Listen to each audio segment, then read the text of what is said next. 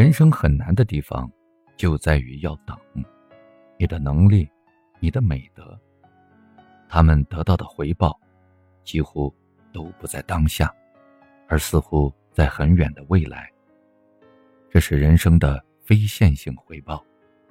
从短期来看，做人好与坏，努力与懒惰，好像区别不大。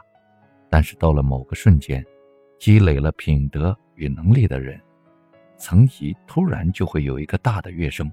这就像好股票和好房子，他们不是每天均匀的在加点价，而是在很长的时间内乏味的波动，但在一个很短的时间段突然暴涨。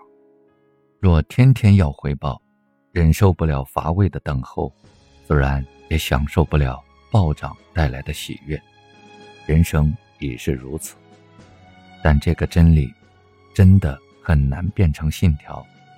与人相关的道理，从字面上来看都不复杂，但要变成信条与行动，我们却要有切肤之痛。或许在十年、二十年之后，你见证了一些人实实在在的成功，也旁观了一些人的黄粱梦醒后，才会知道。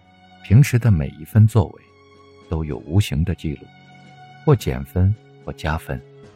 从这点来看，你有苦可吃，有艰难一点的工作可做，其实是好事，因为你知道自己在做加分的事。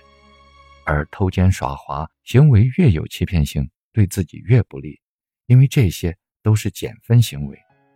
这个世界，终究是属于好人，属于美德。属于勤奋的，否则人类早就灭绝了。不相信这一点的人，不过是在劝说自己作恶，并把作恶的原因归结于他人。基于这个原则，我非常喜欢合作中的诚实原则。喜欢对方就直接说出来，真诚的夸奖对方，对自己的要求也可以坦诚。奉行这个策略。会不会遇上坐地起价的人呢？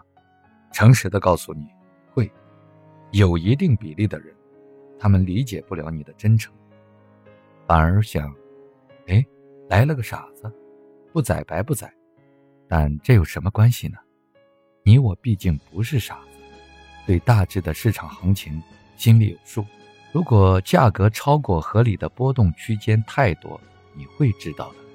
再说了，任何人。任何商品，并非是不可替代的。遇上不对路的人，不和他打交道就行了。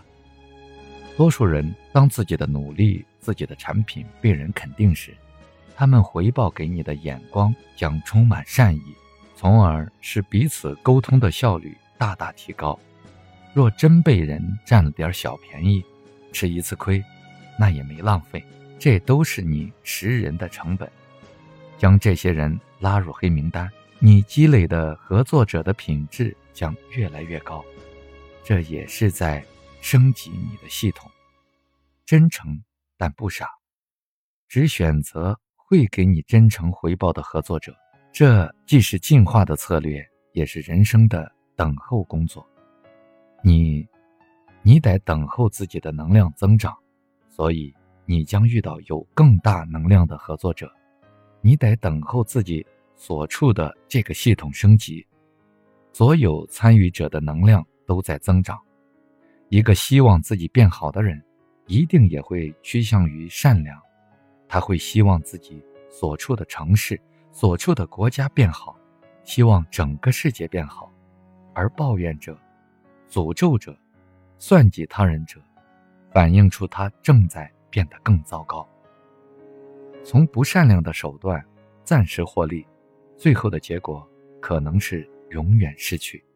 善良可能会暂时给你带来一点点小损失，但如果你不是特别傻的话，很快便能止损，进入小获利的阶段。你会有稳定的工作、稳定的生意，在非线性的人生中，等来自己的人品大爆发。只有相信这一点，你才能做到这一点。